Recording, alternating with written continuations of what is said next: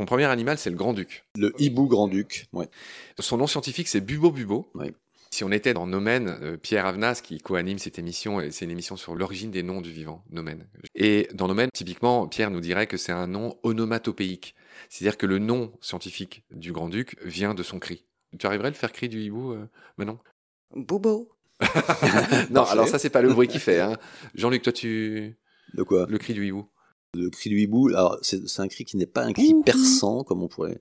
C'est un cri assez, assez rauque et c'est un cri qui effrayait les gens. On peut entendre le cri du hibou en tapant sur internet.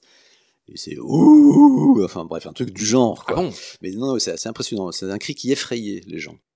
Ouais, c'est le plus grand euh, des strigidés, c'est-à-dire de la grande famille des rapaces nocturnes. Tu parles de ces huit poignards acérés, donc de ces serres. Et donc, on le sait peu, les rapaces nocturnes, ils ont une particularité, c'est que contrairement aux accipitridés, la grande famille des aigles, ils ont deux doigts devant, deux doigts derrière.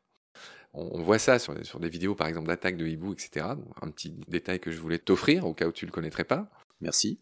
Est-ce que euh, tu savais que les grands-ducs sont élevés en France? Euh, Il y a des élevages de grands-ducs hein, qui sont faits par des gens qui doivent avoir ce qu'on appelle un certificat de capacité.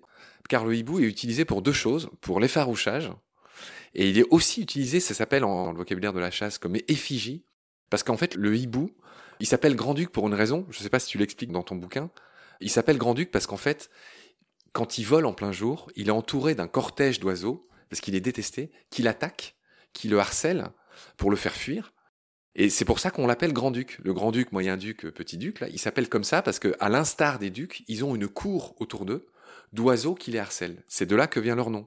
Merci Marc Mais je t'en prie, euh, cher pour Jean-Luc. ces explications. On est friand de ce genre de détails un peu historiques sur le nom des animaux chez nous.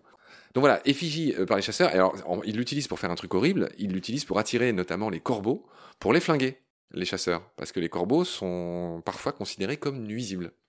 Donc ce pauvre hibou est complice d'un autre crime contre la jante euh, animale.